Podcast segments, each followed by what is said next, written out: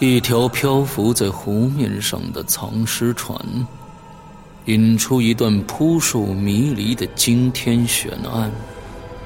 湖边别墅疑云密布，杀机重重。《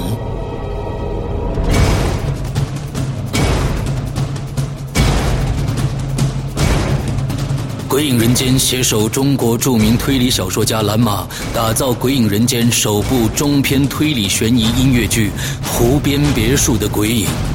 二零一三年三月十五日抽丝剥茧，全球首发。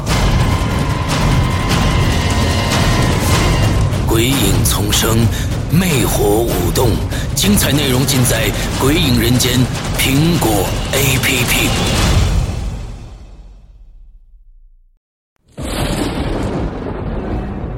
恐惧由心而发，鬼魅由眼而生。黑暗中，你敢回头吗？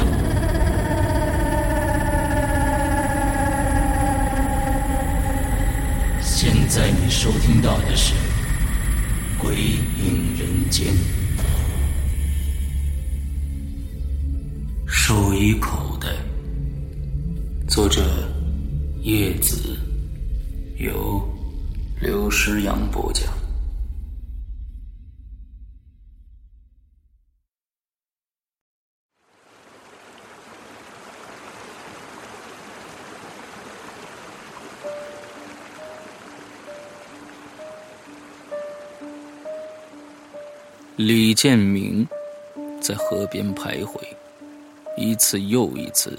真想一头扎进那漆黑的河水里。女友田林移情别恋，他大病两个月后，被工厂开除了，不多的积蓄也被花了个精光，现在连房租都交不起了。与其这么窝窝囊囊的活着，还不如干脆死掉算了。夜深人静。河边的人越来越少，李建明爬上河堤，嘴里喃喃的说了几句什么，正准备纵身而跃，突然，一只手牢牢的攥住了他的胳膊。李建明浑身抖了一下，被从河堤上扯了下来。他回过头，见一个身材干瘦。穿一身黑衣、戴一顶黑帽的中年男人站在面前。男人的力气很大，将他扯到一边后，从口袋里抽出一根烟递给李建明，自己也点上一根。李建明恼怒的看着男人，男人深深的吸了口烟，扬起脸来说：“哎，我说。”在这个世界上，只要你能忍受一些事情，还是可以活下去的，啊！李建明从鼻子里哼了一声，说：“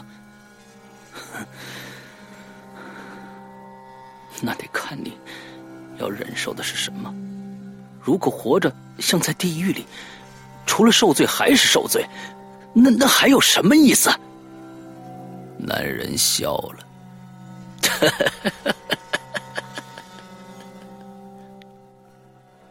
半晌，他吐出两口烟圈，突然没头没脑的问：“哎，我说，你知道为什么死人穿的寿衣都没有口袋吗？”李建明一愣，不明白他在说什么。男人接着说：“哼，那是因为啊。”人赤条条的来到这个世界，死后照样带不走什么，所以死人的寿衣啊都没有口袋。他停了一下，然后叮嘱李建明：“如果啊，你给死人的寿衣缝上个口袋，会发生什么事儿呢？”我。我没兴趣听你胡扯，李建明转身就要走，可没等他抬脚，胳膊又被那个男人拉住了。男人凑近他耳边，一字一顿的说：“世人都说，死人带不走什么，所以不给他们的寿衣封口袋。可实际上呢，他们大多数啊，都很留恋人世，很想带走一些东西。如果你满足他们的愿望。”他们也会满足你的。听到这里，李建明的头发一根根的竖了起来。他转过头，突然发现眼前的男人有些阴森可怖，尤其是他的眼睛，就像是猎食者。男人冷冷一笑：“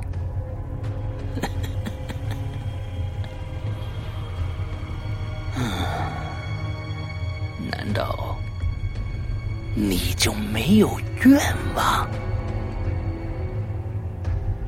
愿望？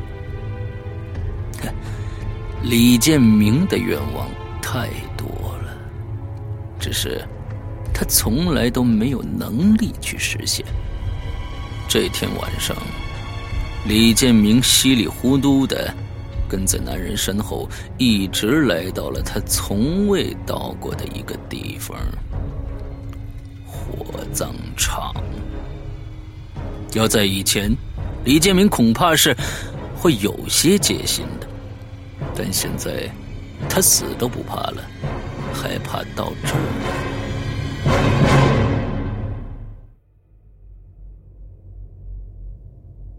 这一路上，男人告诉李建明，他叫刘时忠，是火葬场的焚尸工，秘密就在停尸间里。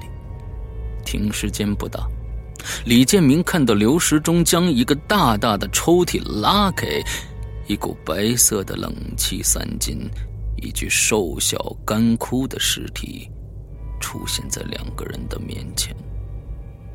刘世忠说：“明天一早，这个死者将会被火化。从死者的神情能看出，他仍然牵挂着这个世界。哎，你，现在啊，你可以为他缝一个口袋，然后呢，放几个硬币。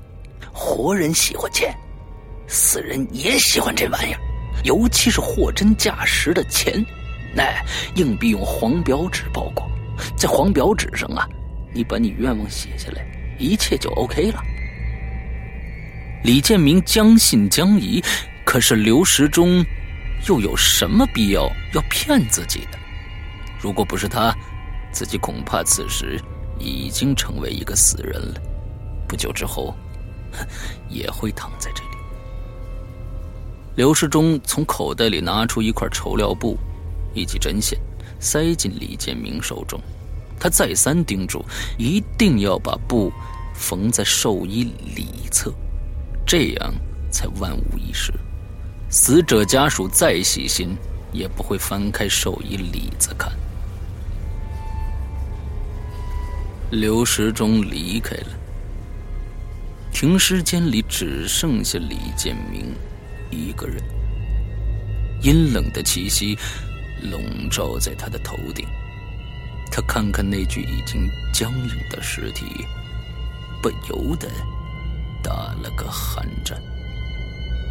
犹豫了半分钟，李建明的脑子里涌出千头万绪。如果真的能够改变命运，也许他该试一试。最坏的结果，不过是他再次站在河堤上。想到这里，李建明捏起针，拿起布，一步步走到了尸体前。他颤抖着伸出手，弯下腰，撩开死者的寿衣，一针一线的缝了起来。不过。片刻，他心里已经没有了恐惧。他感觉自己缝的不是布，而是对某个人的仇恨。那个人就是张东。张东是田林的新男友，他比李建明聪明、富有，几乎不费吹灰之力就俘虏了田林的芳心。和田林恋爱两年。他几乎就是李建明的整个世界。以前他也恋上过别人，可最终还是会回到李建明身边，所以李建明并不在意。但这一次，田林是拿定主意离开李建明。了，因为他说张东向他求婚了，他们的婚礼就定在下周。寿衣缝好了，李建明在黄表纸上写下一行字：“我要张东。死。”然后他用黄表纸包上硬币，将它塞进了死者的寿衣口袋。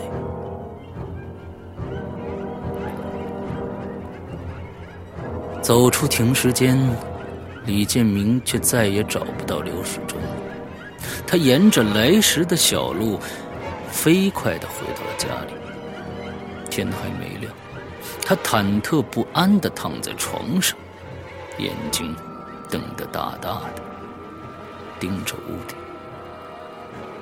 四周一片死寂，分明透着莫名的诡异。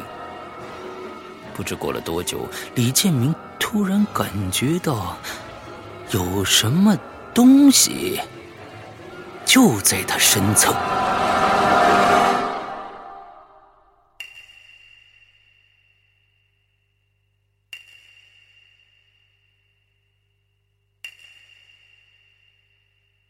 扭过头来，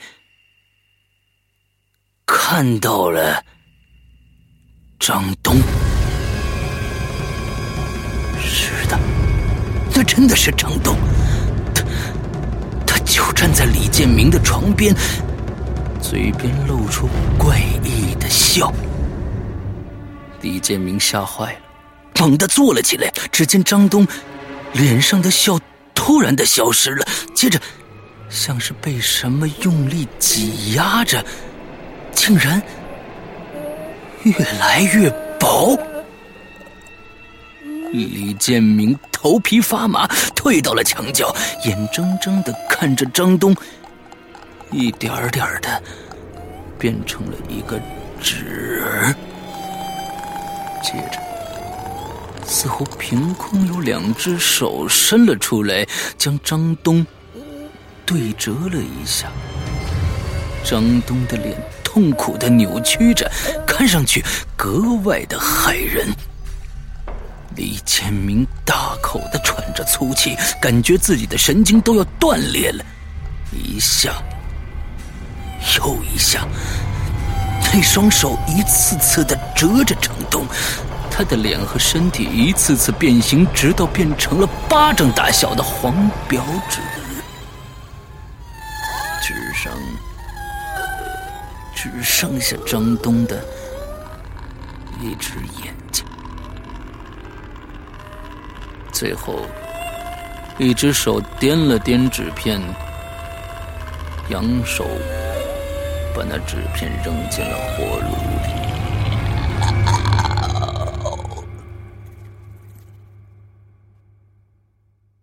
看着张东一点点变成灰烬，李建明冷汗直冒啊。他掐了一下大腿，很疼，不是做梦。可是，这到底是怎么回事儿？就在这时，手机响了起来。李建明按下接听键，竟是田林打来的。他哭着说：“建明，建明，张东他死了。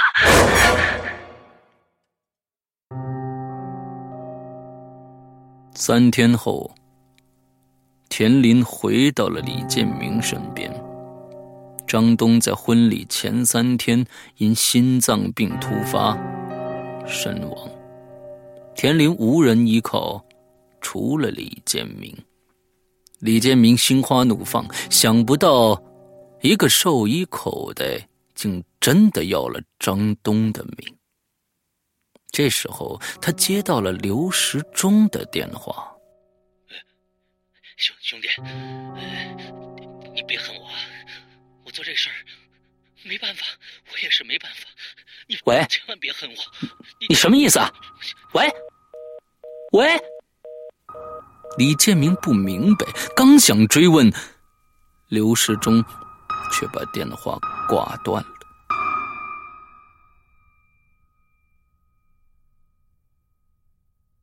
清早起来，李建明要去找一份新的工作，可他突然发现。当他站在街道上，两条腿却只能朝着一个方向走。李建明吓坏了，他这是要去哪儿啊？随着人流，他上了公共汽车。他一眼看到终点站就是火葬场，难道？他这是要去火葬场，可是他去那儿干什么呀？半路上，李建明跳下了公交车，拦了辆出租车。他跟司机说他要去劳务市场，但是出租司机一脚油门踩下去，左弯右绕，直接把他拉进了火葬场。哎，怎么搞的？我说我要去劳务市场的。李建明怒了。对您您别您别这么说啊，是您跟我说，让我把您拉到火葬场的，我我我才三十岁，还不到耳聋的年纪吧？司机显着有点生气，可李建明已经懵了。火葬场的人说，刘时忠退休了，李建明是被指定的接替人。以后，他就是焚尸工。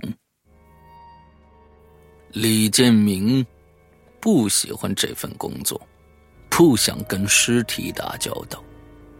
但是，每天清早，似乎有一根绳子将他往火葬场的方位拉，他不去也得去。不管他坐公交车、出租车还是骑自行车，也不管他兜多少圈子，目的地却只有一个。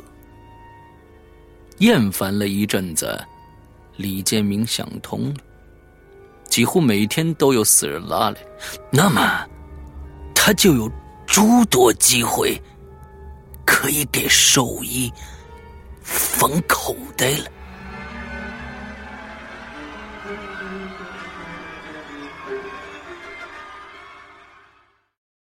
李建明的设想没过多久就开始实施了，因为他不想再次失去天灵。田林想要个大房子，想要漂亮的首饰，想过锦衣玉食的生活。对一个年轻漂亮的女孩子来说，这有什么错吗？第二次，李建明为一个即将推进焚化炉的人缝了手衣口袋。他的愿望是得到许多许多的钱。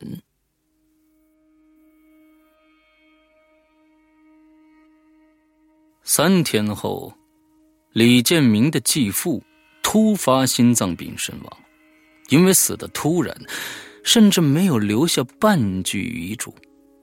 虽然继父跟李建明的关系是水火不容，可他的遗产最终。还是落到了李建明手里。起初，李建明还有一丝丝不安，很快就被欣喜取代了。没想到，继父除了房子外，还有一百多万的存款。卖掉继父的房子，李建明在市中心换了套高档住宅，剩下的钱，他给田林买了钻石戒指、红宝石戒指、钻石项链，还有许多价格昂贵的衣饰。田林欣喜万分，对李建明格外的温柔。李建明觉得自己像是活在了天堂里。可好景不长啊！就在继父死后半个月，李建明突然感觉到前所未有的恐惧。早在张东心脏病发死亡时，李建明就隐约觉得背后有一双眼睛在盯着自己。当继父死后，这种仿佛来自另一个世界的信号格外的强烈了起来，几乎是分分秒秒，李建明都感觉那双莫名的眼睛在盯着他。无论是走路、睡觉，还是跟田林亲热，这让他痛苦不堪。不久，在那双眼睛的注视下，他连个正常的男人都做不。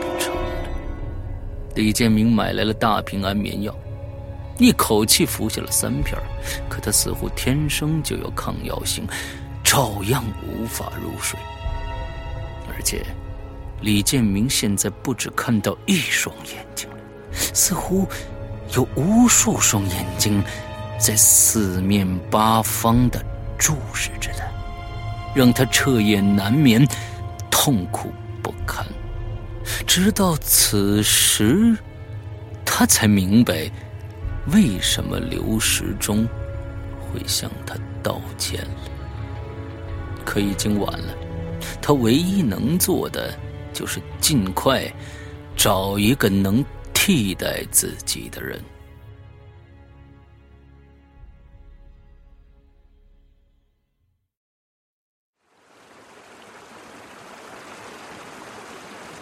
下班后，李建明不再回家了。夜深人静时，他在河边徘徊。细细想来，距离刘时忠在河边找到他，不过才两个多月。每天夜晚，李建明夜不归宿，田林不满，问他像夜游神似的，到底在干什么？起初，李建明支支吾吾，可禁不住田林再三的追问，只好含含糊糊的说：“哼我现在拥有一种能力，可以让轻生的人。”变得幸福。田林一下子就坐起来了，摇着他的胳膊，问是怎么回事。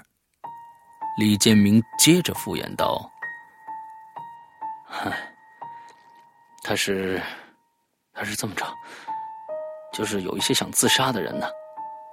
他到火葬场当一天焚尸工的话，就可以实现自己的愿望。”天灵压根儿就不信。李建明又稍稍透露了一点细节，他才将信将疑。功夫不负有心人，半个月后，李建明还真的找到了一个轻生的女孩，就像当初刘时忠诱惑他一样，他轻而易举的把女孩带进了停尸间，甚至那女孩比当初的他更好哄骗。女孩起初有些害怕，可在李建明的再三鼓励下，终于接过了针线和手衣布，将女孩一个人留在停尸间后，李建明走了出来，如释重负。他像当年的刘时忠一样，悄悄的溜走了，唯恐再迟一步，就走不掉了。找了家小馆子。李建明喝得微醺，然后摇摇晃晃的回家。以后不会再有眼睛盯着他了，他可以守着田林过自己的逍遥日子。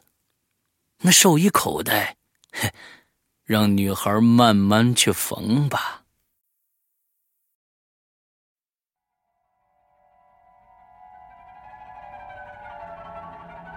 走着走着，李建明突然感到一阵胸闷，接着身体像被什么东西用力的挤压着，几乎透不过气来。他捂着胸口，痛苦的挣扎着，可是越挣扎越难受。他想喊，却发不出声；想跑，却拖不动脚。渐渐的。身体竟被压成了一张纸，越来越薄，越来越脆。似乎过了一个世纪那么久，他突然看到两只女人的手，一只手的无名指上戴着钻石戒指，另一只手的中指上戴着红宝石戒指。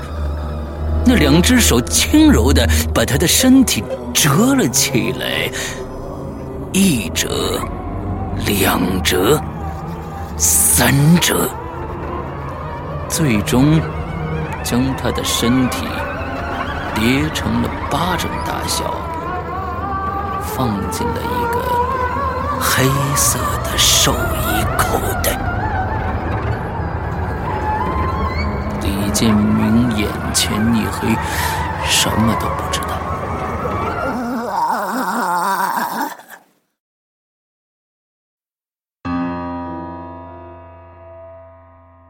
田林哼着小曲儿去酒店了，心里像被一片片羽毛轻轻的扇着，无比惬意。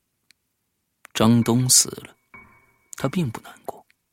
同样，李建明的死对他来说也没有什么感觉。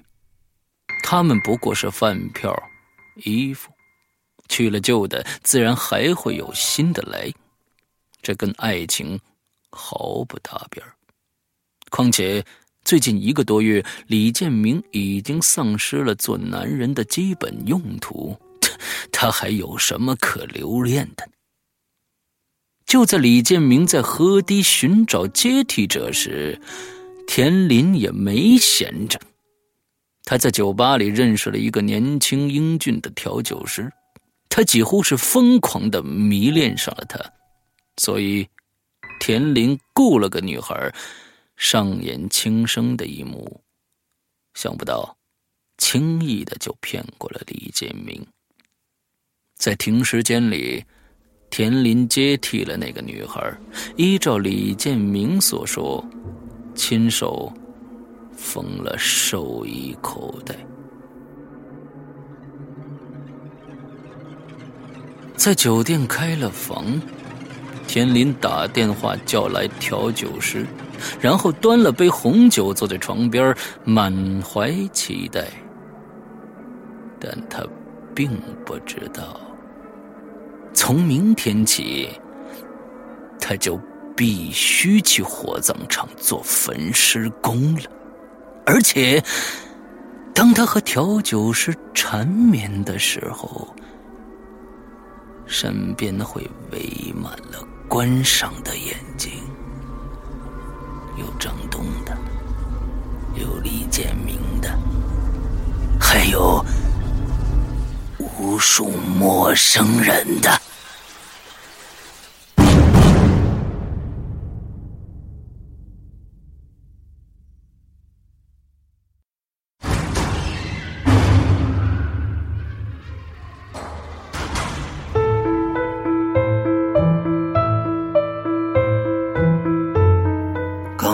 你收听到的是《鬼影人间》第二季之《兽医口袋》，作者叶子，播讲人刘诗阳，由沙石驿站制作。下周五晚二十三点五十九分，请继续收听。嘿嘿。你敢来吗？